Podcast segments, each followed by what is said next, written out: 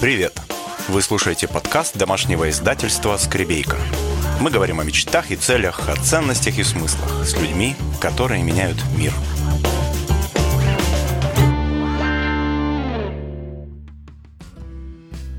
Доброе утро! Меня зовут Ольга Скребейка, я главный редактор домашнего издательства «Скребейка», где мы выпускаем в том числе живые письма для детей и взрослых. Это такая идея, когда вам в почтовый ящик начинают приходить настоящие конверты, бумажные, крафтовые, красивые, а внутри лежит письмо, посвященное именно вам, на ваше имя приходит. Начинали мы с живых писем для детей, подростков, а потом начали делать живые письма, в том числе и для взрослых. И вот как раз с Катей, да, Катя – это психолог, психотерапевт, мама 11 детей, писатель, основатель онлайн-школы, да, для родителей. Да, все так.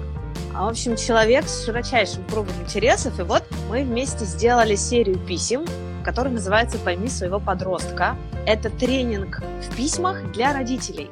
Я когда услышала, это было прошлой зимой, когда мне предложили эту историю, и, как всегда, нет времени, и больше предложений, чем возможности на них откликнуться. Но тут я поняла, что это обязательно нужно делать. У меня четверо старших детей. У них такая традиция, которую придумала не я. Они mm. ее как бы, ну, взяли от своей учительницы литературы в свое время. Эта традиция много лет. Традиция такая, что они отправляют открыточки, открыточки из всех мест, где бывают. Mm-hmm. Своим друзьям, близким и учителям бумажные. И до этого мы же знаем, что вообще бумажная почта умерла фактически. С появлением электронной, да, очень редко приходят бумажные письма. Но вот когда нам первый раз стали приходить эти открыточки и письмо от учительницы, это такой возымелый эффект. Это просто сбежались все смотреть на этот конверт смотреть, что внутри, а там еще марки, значит, и угу. вот так началась традиция. Мы теперь в каждом городе ищем первым делом марки и почтовое отделение. Но и потом невероятно приятно эти письма получать. Я думаю, что вот ну, сам эффект, что приходит тебе бумажное письмо, в общем, шикарно. Тут интересно наблюдать, как мне кажется, тебе как психологу тоже это может быть любопытным исследованием. Как реагируют дети и родители по-разному на эти письма, да? То есть, если письмо приходит ребенку, например, заказала тетя или мамина подруга, и вдруг начинается такая тревожность. Откуда это письмо? Кто узнал про меня? Почему мне пришло письмо от какой-то художницы, там, не знаю, Тионы Томи? Как так? Если это заказала не мама, у нас иногда просто мама напишет, алло, вы откуда взяли наш адрес, почему моему ребенку пришло письмо? И мы объясняем, ребят, ну это подарок сделали вашему ребенку. Но чаще mm всего, конечно, это радость и чистый восторг, потому что что мы привыкли видеть в почтовом ящике, это счета и всякую вот эту ерунду, да? А когда туда приходит письмо, да еще и на имя твое, это, конечно, чудо. У нас есть традиция в моей семье, так как мы живем довольно далеко от бабушек, дедушек, то мои мальчишки, они обязательно пишут открытки к праздникам и часто пишут письма, и они получают ответы. И я сама, даже живя в одном городе с подругами, бывало, писала им письма, потому что, мне кажется, это совершенно другой способ общения, понимания себя и человека, и, в общем, всего вот этого. Поэтому, друзья, напишите письмо кому-нибудь прямо сегодня. Вы почувствуете... Бумажное. Бумажное. Ой, какое задание, это сложно. Если не комментарий в директ написать, это не просто. Так Дело-то в том, что когда мы эту затею придумали, и вообще все наше издательство строится на том, что есть что-то модное, трендовое, сиюминутное, а есть что-то вечное, что будет всегда с нами. Всегда да. будут эти письма. Вот когда да. я получаю письма от папы, они у меня все хранятся, и вот этот почерк с детства знакомый и любимый, и я понимаю, что ну, это со мной останется надолго. В общем, это очень здорово. Друзья, живые письма – это тот продукт, который можно найти, заказать у нас на сайте домашнего издательства «Скребейка» www.скребейка.ру. Это очень недорогое вложение в своего ребенка и прекрасный подарок. Больше 20 тем для детей, больше 15 тем для взрослых. Там это можно заказать. Очень часто мы устраиваем обмен открытками между детьми, мы всех меняем адресами, и детки пишут друг другу письма. И есть идея сейчас еще запустить прям переписку между детьми. Эта идея родилась уже давным-давно, но мы все думаем, как это безопасно довольно-таки организовать. Ой, Я в выходные ушла, убежала от своих всех, села в кафе писать письмо сестре. Мы живем в Крыму, сестра живет в Москве, и, понятно, мы каждый день на связи, но все же. И я села, и благодаря этому письму я открыла то, что я давно откладывала действие, но которое меня делает максимально живой. В субботу я написала письмо, в воскресенье я скакала по полям верхом. И это То был что-то какое-то внутреннее действие при написании письма произошло, да? Да, и я mm-hmm. прям поняла, что я ее спрашивала и расспрашивала, ты-то, сестра, для себя чего хочешь, там, летом, еще чего-то, да? И потом mm-hmm. вдруг мне захотелось написать, что, слушай, а вот у меня такие сложности со спортом и с движением вообще. Мне ничего не нравится, но то, что мне нравилось с детства, когда я на уроках сидела, рисовала лошадок, это лошади. И я снова хочу кататься верхом. Все, в воскресенье я скакала по полям, в понедельник я еле садилась на твердые поверхности. Но я счастлива, я буду это продолжать делать. Я всегда очень интересовалась Олей. Я когда увидела ее сайт, у нее очень хороший сайт, красиво сделанный. Я думаю, да, вот если бы у меня... Вот это классная вещь. Домашнее издательство. Но у нас это книжная семья с мужем, мужу у меня там небольшой книжный бизнес, да, и, мы, uh-huh. и расширенная семья интересуется книгами. Я думаю, домашнее издательство это шикарно. Да, но вот этот вот, вот этот вот момент написания живого. Вот смотрите, мы еще тут недавно, ну, в этом году пересматривали семейный архив Девчонки, мои старшие заинтересовались семейной историей. У моей бабушки была большая семья, их было семеро братьев сестер. Наверное, оттуда традиция наша. Они жили все в разных городах. Uh-huh. Но они выросли на, на Украине, да, потом они там выучились, разъехались в разные города, и даже страны. И вот они переписывались. Когда не стало этих братьев и сестер, как раз появилась электронная почта, эта традиция ушла, значит, куда-то там под спут. Но вот эти открытки, подписанные фотографии, какие-то конверты, которым mm-hmm. там 30, 40, 50 лет. Это наследие. Это просто такой, да, это такая верхушка айсберга истории. Вот мы стали смотреть, mm-hmm. да, и я рассказала много историй, которые знала. Я вообще не так много знаю истории из той семьи. И у нас уже в нашем семейном архиве есть письма десятилетней давности, как мы там были в Крыму и писали mm-hmm. в Москву папе там, да или там кто-то куда-то поехал, написал письмо там из лагеря. Да, да, да, да. Эти да. письма это не только работа с настоящим, это такой вброс в будущее, да, когда ты да. потом сядешь и ты это посмотришь. Любимое развлечение моих мальчишек – это сесть. У нас есть семейные фотокниги, но я туда не только фотографии вкладывала всегда, а их какие-то говорилки, маленькие истории из жизни, какие-то смешные поступки. Вот это вот я туда складывала, но не только смешные, всякое. То есть описание короткой нашей жизни – и у нас есть пять таких фотокниг, которые только про два года жизни. И я так жалею, что у меня сейчас не хватает времени, чтобы снова сесть и совместить все записи и фотографии, потому что действительно они сидят, старший, когда он первый раз проявил к этому интерес, он до слез. То есть он читал про себя, и он так ему это было трогательно да. и умилительно. Я такое говорил, я таким хорошеньким был, это просто Это формирование, здорово. да, как психолог хочет вклиниться и сказать, что это формирование да, чувства идентичности и ощущения да. личной истории с детства. И да? это очень здорово, это очень такая большая опора, которая может пригодиться не только в трудные времена, а mm-hmm. просто для такого развития дифференцированного чувства «я». Ну, в общем, это дело, которое выглядит простым, вроде бы, что такое письмо в ящике. А mm-hmm. на самом деле концепцию можно подогнать мощнейшую, да, то есть объяснить с точки зрения психологии развития, психологии отношений, так что, люди, вы не думайте, что это просто. Тут мы тогда, получается, идем дальше. Смотрите, наши письма — это же не просто письма, это настоящий еще и тренинг. Всегда, mm. когда мы пишем письма, мы просим авторов, чтобы это было не просто как вот сейчас, да, прочитал книжку, статью, что-то и дальше побежал, вбросил в себя очередной кусок информации, и ты не успеваешь его ни переварить, ни сделать с ним ничего. А мы письма все делаем как раз с практиками. И вообще, ну вот тут прописали, что письмо – это практически фрирайтинг. Друзья, письменные практики – это вот моя специализация. Это то, на чем основано вообще наше издательство. Как раз письменные практики – это то, благодаря чему мы можем себя лучше узнать, да, и что-то новое найти, и проработать множество разных вопросов в себе. Поэтому это то, что я люблю, за что стою, о чем много пишу. После каждого эфира мы получаем отзывы и благодарности от вас, дорогие слушатели.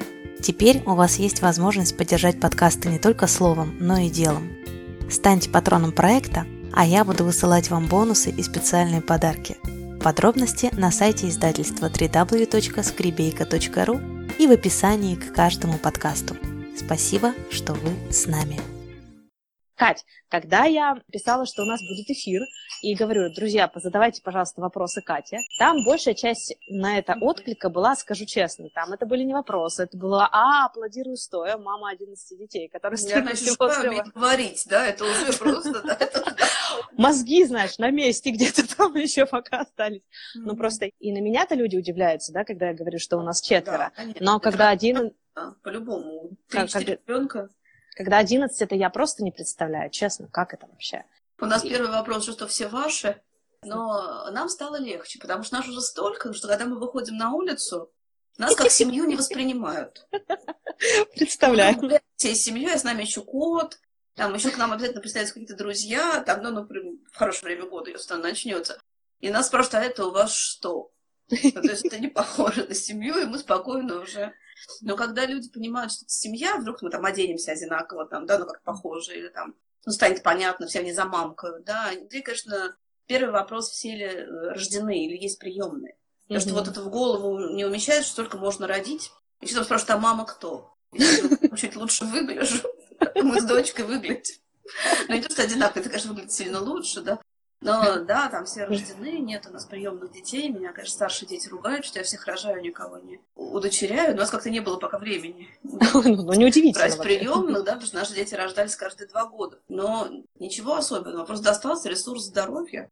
Мне очень повезло, ну, у нас, у меня удивительный совершенно муж. Но и в целом очень повезло с людьми, которые я встретила в начале родительства. Мы тут проводили огромную конференцию в октябре гармоничное начало родительства. Кто-то, наверное, ее успел послушать. И это просто люди, которые умеют научить легко вынашивать, не травматично рожать и чувствовать себя с ребенком ну, не каким-то выпавшим из жизни, совершенно раздавленным обстоятельствами, а человеком, угу. который живет полной жизнью, еще более полной. Это так важно. Да. Потому что ведь мамы, они совсем не знают, чего ждать, и но очень сложно предположить, как твоя жизнь изменится с появлением ребенка. Это изменится очень сильно, да, и тут про первенцев можно говорить отдельно, да, потому что когда рождается первый, это, конечно, переворот жизни. Да. Мы были очень энергичные, мы с первыми двумя образ жизни не меняли, мы просто с ними были mm-hmm. везде. Сейчас, конечно, совершенно другой возраст, и другое количество сил, другое количество детей. Наша Таня, почтовая фея, которая как раз занимается производством всех писем, пишет, а напишите письма про это, про многодетность про гармоничное начало родительства. Да, я много чего писала про многодетность, и, возможно, это, ну, какой-то, ну, у меня есть еще многодетный аккаунт, я тут, придя в Инстаграм, я размножилась, значит, как обычно, это так сразу становится много, да. Экспансия. Есть отдельные, ну, так получается, просто иначе не, влеза, не влезает в один объем. Есть аккаунт для родителей подростков, да, если кто-то не знает, mm-hmm. вы его найдите. А Найдем. есть закрытый аккаунт, закрытый клуб для родителей трех и более детей. И там мы обсуждаем внутренние вопросы, потому что мне кажется, что многодетная это не чтобы секта, это никакая не секта, но это, знаете, как бывает там клуб любителей мотоциклов. Или там Доберман Пинчеров, клуб любителей э, этих самых байдарочных сплавов, не знаю, что угодно. Да? Вот это тоже клуб любителей выращивать сразу несколько маленьких детей. Вот, ну, поэтому у кого там трое больше добавляете, ну, отправляйте запросы, сразу пишите, сколько у вас детей, мы там не добавляем всех, mm-hmm. присоединяйтесь. Все ссылки, имена и названия, которые мы упоминаем в эфире, вы найдете в блоге издательства www.skribейка.ru. Прямая ссылка в описании подкаста. Мне кажется, что из многодетности, с одной стороны, нельзя сделать такую популяризаторскую картинку, потому что мы сейчас расскажем, как все круто, да, кого-нибудь mm-hmm. возьмем, да и сагитируем. А на самом деле, как у каждого явления, да, у того, что детей несколько в семье, есть обратная сторона. Конечно. Но с другой стороны, я сейчас, Кать, не знаю, как ты, я сейчас не представляю, как живут, например, мамы с одним ребенком. Да, ну, ну, в плане, мне кажется, это очень С одним ребенком настрелиться. Ой, извините, это... пожалуйста, это что для меня было бы очень сложно. Я бы, наверное, вынесла мозг и себе, и ребенку. Потому что же, когда их много, они же так классно друг друга там постоянно развлекают, у них там свои игры, свои процессы, и все вот это, поэтому, ну, это, это так, это сейчас так У них твоя динамика, да, но мы не будем же агитировать за многодетность. Я как-то вот свой основной аккаунт, да, в Инстаграме, клуб многодетный в Инстаграме, он называется «Бурмистровый клуб многодетных», прям загуглите, и у меня в сторис, в вечных сторис у меня есть. Но мне кажется, что важно говорить с родителями и одного ребенка, и двух детей, и как раз подростковый возраст, у нас письма-то вышли по подросткам подростковый возраст, он переживается всеми, даже родителями mm-hmm. нескольких детей, в первый раз довольно остро. Давай мы об этом поговорим, потому что мы, например, как раз сейчас входим в этот процесс. Старшему а у нас 9 почти, 9 почти 10. Я, а, насколько понимаю... Да, у нас ровесники. На год, нет, на год. Вот первый мальчик старше твоего. Я, насколько понимаю, письма можно читать лет с 8, чтобы подготовиться вообще, да, к тому, что, да, что тебя ждет. Да, вообще к подростковому да, возрасту. Давай вот просто широкими мазками, да, что нас ждет. Но тут такой момент, что сначала, как это у меня такая брошюра, почему в предпубертате, да? То есть почему заранее, почему лучше читать не в 12, да, если у вас там слушатели там, если, в принципе, вы интересуетесь отношениями с будущим подростком, в принципе, ко всему нужно подготовиться. Как к родам лучше подготовиться, да, как к походу в сад, к школе подготовиться. Но ко всем вот этим вот таким скач- скачковым изменениям. Mm-hmm. Также и к ну, пубертату лучше подготовиться. И самое время вот начинать думать и читать про пубертат, если у вас есть какой-то там да, интерес или, наоборот, тревога, лет с семи. Mm-hmm. Ну, вот, вот так вот. Раньше нет. Вот, вот с младенчества, я думаю, не надо. Тут я какой-то писала пост, и ну, замечательный был комментарий, что я когда забеременела, я подумала, что как же я справлюсь, будет, будет пубертат. Ну, это значит, что у человека был какой-то вопрос действительно серьезный, mm-hmm. да, но обычно к 7 лет достаточно, раньше не надо. А вот если вы с семи начнете что-то такое узнавать и думать про это, у вас будет достаточно времени спокойно понять, что же вас ожидает. А ожидает, в общем-то, такое вылупление из яйца. Вот я люблю с родителями говорить очень просто. Я могу все то же самое сказать научными терминами, да, говорю просто не потому, что не умею сложно, да, потому что мне кажется, что сложно вы так в книжках прочитаете. Это вылупление из яйца, когда вы, в принципе, вот, ну, семья и ребенок, он до определенного момента разделяет ваши ценности. Вы представляете единую ценностную структуру. Когда угу. начинается пубертат, одно из самых таких травматических событий, самых таких ярких, это то, что ребенок начинает ваши ценности подвергать критике, у него появляются свои взгляды, ценности, вкусы, предпочтения. Он как бы просыпается, но есть такой термин, да, душевное пробуждение. Так раньше описывали пубертат до развития психологии активного, да, так описывали, что человек проснулся и начинает понимать, кто он. При том, что он уже до этого, там, 8, 9, 10 лет жил в семье, у него там много чего с ним происходило, да, там все это было совместно с родителями, а тут оп, и пошло что-то свое. И очень часто у родителей шок, они пытаются обратно затолкать ребенка в свою систему ценностей и взглядов.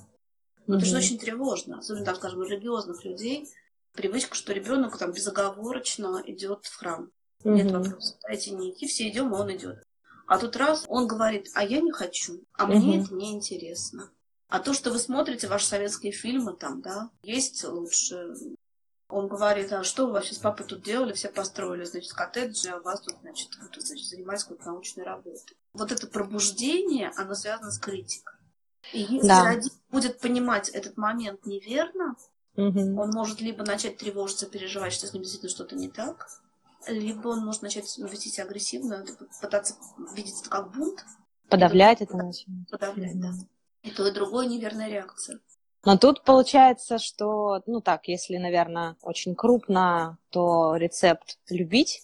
Ну, действительно, мы же взрослее, по идее. Мы же не должны реагировать на это обидой или... По идее, да, но не всегда. По идее, но не всегда. В близких отношениях. Кто там взрослый, да, когда зацепило личное, это большой вопрос. У меня рекомендации работающие две. Основные, mm-hmm. такие самые простые. Во-первых, в онлайн-школе, если кому-то хочется реально поучиться, там, приобщиться к тому, что я думаю про подростков, есть книжка, ее можно купить там и в бумаге, и в электронном варианте у нас в школе. И есть онлайн-курс, он называется «Ловушки переходного возраста». Это такой базовый курс. И я за последние два года прочла в формате вот онлайн-курсов почти все, что знала про подростков. Да? Именно для того, чтобы это работало не только в рамках Москвы и личных консультаций. Поэтому если у кого есть возможность и желание учиться, пожалуйста, я буду рада. Значит, вот два совета, два, две идеи, которые там можно применять без всякого обучения. Во-первых, если ваш ребенок ходит в подростковый возраст, начинает ходить, надо вспоминать свой пубертат. Это тот ключ, который есть у нас у всех. Идеально он самый хорошо работающий. Очень часто эти воспоминания затерты. Я как раз вспомнила, как я бунтовала, будучи подростком. Угу. Как я вообще говорила, ну, не говорила так громко, но думала очень громко, что вы все вообще не правы. Я буду жить по-другому. Так что это сейчас меня прям торкнуло, слушай, да. Это угу. такой, вот, вот на самом деле, мне кажется, что вот это вот ну, более-менее полное оживление воспоминаний, то есть это не травматично, потому что портаты очень разные бывают. Uh-huh. Бывает, что внешне такие приличные люди, очень такие успешные, они настолько остро проживали пубертат, но эти воспоминания из бомбы могут стать, которые, кстати, может брак разнести. Это я не про тебя. В кризисе uh-huh. среднего возраста. Они могут стать такой, наоборот, катализатором правильного, хорошего взаимодействия с подростком. Но чаще бывает, что я ничего не помню. Я ничего не помню, даже все нормально. Ярко помню пубертат те, у кого он был острый, стремительный и такой яркий. И вот если он у вас такой, отлично вспоминайте, можно что-то записывать. Я очень люблю письменные практики. У меня к каждому курсу есть письменное расширение, фактически, да, с возможностью отвечать на вопросы, хорошие вопросы, специально заданные письменно. Какие-то вещи можно записать, но какие-то достаточно оживить. Вот вспомнить себя, вот сейчас с тобой это произошло, да, ты вспомнила да, свое да. то состояние, как ты видела. И это прям работает. И я знаю, что в письмах, да, есть такое задание пописать о том, как ты был подростком вспоминать, как у тебя это было, да. и как через что ты проходил. Да, от этого становится немножко легче. А Письменный, второй способ? Значит, а второй способ, второй способ понимать это как стадию роста. То есть вот то, что вы видите, вот это все, это же не только там собственное мнение, там же еще эмоциональные скачки. Mm-hmm. Это что значит, на курсе идет там блок эмоциональных изменений. Это скачки эмоций, это крики, да, это ну, отчасти гормонально спровоцированное, отчасти из-за того, что личность просыпается понимать, что это не против тебя. Угу. Это не против системы ценностей. Этот человек проживает состояние, и ему внутри может быть еще хуже, чем тебе снаружи. Потому что да, мы да. слушаем снаружи, мы послушаем, и дальше там пойдем, да. А он с этим живет, что действительно быть подростком это довольно непросто, да, особенно вот эти вот острые такие, да, моменты. То есть не видеть в этом провал. Потому что часто угу. люди видят, что перестают работать то, что работало в детстве. Ну, то есть ребенок перестает быть послушным, чаще всего перестает быть мотивированным автоматически на учебу. Я сейчас процитирую прекрасную штуку. Я слышала ее от нашего священника в свое время. И что он говорит, что, ну что же, говорит, ум переходит в седалище. Это не про всех так, но, скажем, про девиц и про мальчиков в период роста, да, там действительно очень сильно включается гормональная печка, да, включаются гормоны, но это связано, сейчас у нас весна, период максимальных таких вот ну, легких влюбленностей, да, то есть там еще и вот эта гормональная буря, которая делает человека очень уязвимым. Это mm-hmm. очень непросто, да, и видеть, что это не бунт на корабле, и это не ваш педагогический провал. Mm-hmm. Просто началась новый, начался новый уровень игры в котором вы еще не разобрались. Вы еще не знаете, где там какие монстры там, значит, попрятаны в каких закоулках, да. Вы еще не умеете, может быть, там хорошо отвечать на вызовы, да, и вы не знаете, что делать порой. Но это не провал, потому что нужно освоить некоторые там новые базовые навыки. И по-другому понять, при этом не потерять контакт. Я про подростков могу говорить безостановочно, но я думаю, что те, кто действительно сейчас, кому важно вступить в этот возраст детей подготовленными, они теперь знают, куда идти, да, они теперь знают, что можно пойти за письмами, за твоими книгами, за вашими онлайн-курсами, и этим всем позаниматься. И вообще находиться в сообществе. Я зато, я всю, всю жизнь работала с родительскими сообществами. Я и веду, и вела много очных живых групп. Но сейчас у этого есть интернет-формат. Это группы для людей, находящихся в схожей жизненной ситуации. Вот многодетные – это люди, которые находятся в схожей жизненной ситуации. Они все там да, сталкиваются с определенными задачками, с которыми не сталкиваются другие. Да, там одновременно много ботинок, там достать весенние, брать зимние. Одновременно там, да, несколько уроков. Вот родители подростков – это тоже люди, которые представляют себя сообщество. Да, это люди, которые находятся в определенных обстоятельствах mm-hmm. и переживают переход. Да, так же беременные, да, там, что беременные – это некоторое сообщество, да, это понятно. Mm-hmm. А что родители подростков это тоже люди, которые вот, ну, клуб по интересам. Не оставаться в одиночестве, да, наедине с собой Нет, в этой ситуации. про опыт других. Угу. Тут наши экспертные знания, там, мои или каких-то других там, да, специалистов по психологии отношений, это хорошо. Но угу. еще более важны горизонтальные связи, которые у нас у всех ослаблены. Потому что мы там часто живем в городах, изолированно, мало общаемся с родственниками, там не знаем соседей. Вот если ваш ребенок заходит в пубертат, да, там, ну, дорос до пубертата, обязательно нужно искать тех, кто в, этом, в этой же ситуации, да, и кто прошел немножко дальше. Mm-hmm. Вот этот момент очень важен, мне кажется. Потому что когда там в шестом классе начинается у родителей паника, а, у всех соцсети, у меня соцсети, то тут это сообщество, как, знаете, родительские группы в WhatsApp, они могут не поддерживать, наоборот, вносить дополнительную вот эту вот... Тревожность, суету, да, да, да. Потому что все не знают. Спасибо, да, это хорошая мысль. Ну, а когда пос... люди да. чуть старше, там уже девятый класс, или кто-то, у кого там ребенок раз уже вырос. Для меня всегда, при всех там моих образованиях, для меня главный авторитет в жизни это мамы, у которых дети старше моих. Не любая мама, да, но я всегда этих людей пытаюсь найти и с ними поддержать контакт. Да, люди, у которых жизненная мудрость уже как бы более высокого градуса. Поэтому mm-hmm. ищите, если у вас ребенок подросток, ищите женщин и там, ну и семьи, mm-hmm. в которых подростки выросли и выросли, ну как бы не травматично, сохранились отношения. Давай буквально тогда один вопрос, который объединит еще вопросы от слушателей тебе, но я тебе его задам. Смотри, ну немаловажно еще и маме, ну понятно, папе тоже, да, но и маме сохранять свою ресурсность, где-то да. брать личные силы, где-то брать личное пространство для себя и только для себя. Как ты это делаешь? Как ты накапливаешь, аккумулируешь силы, которыми ты питаешь всю семью? Где ты берешь личное время, пространство? Ой, ну, я не знаю, я, мне кажется, не показатель все-таки. Мне Слушай. кажется, любой человек, даже самый, извините, там, туповатый, если будет 25 лет заниматься одним и тем же делом, он приобретет навык, да? В этом году у меня 25 лет, четверть века, да, как я погружена в тему беременности и родов. 25 лет? 25 лет. Это, ну, реально. Ну, дочке 24, на 25 лет я стала ей беременной. Это что-то значит, да? Просто как мы застряли в этом портале. Именно нам там хорошо. Но отвечаю на вопрос. Значит, мне кажется, что вот это вот то, что мы пытаемся вот в основном аккаунте говорить, вот эта вот мысль про достаточно хорошую маму. Это термин замечательного автора Дональда Лутса Винникота. который написал книжку «Разговор с матерью». Она для меня была одна из очень важных в начале материнства. И там я сто лет назад, 23 года назад, прочитала этот термин «достаточно хорошая мама». Не идеальная. Вот этот момент снижения планки. Как только ты снижаешь планку, ты себе разрешаешь выпить чай. Я пью чай. У меня специальная чашка, и там специальный чай, только мой, это пуэр, да, я люблю там в эту погоду выпить пуэр. И дети знают, что это моя чашка. Нет, они, конечно, ее разобьют. Мы писали про то, что да, всякая любимая чашка становится, быстро разбивается. Но они знают, что если там вот этот, этот момент, да, произошел, то сейчас я буду его пить, а я не буду там прямо, прямо сию секунду включаться в дела. То есть какие-то маленькие практики, которые делают, ну, тебя тобой. Потому что мы же очень часто, особенно когда несколько детей и маленьких, превращаемся в функции. Мы постоянно, постоянно, постоянно что-то делаем безостановочно. Угу. Мне кажется, вообще практика пауз, пауз, да, когда ты останавливаешься, знаешь, что у тебя сейчас 10 минут не действия. У тебя 50 минут действия и 10 минут не действия. И угу. это не действие, оно делает гораздо более таким вот, ну, как бы классным и эффективным то, что ты на самом деле делаешь. Я записываю, видишь, за тобой сижу тоже. Прям да, кому-то кому-то помогает методика Флайледи, кстати говоря, есть, да, про вот эти вот интервалы, да, и паузы.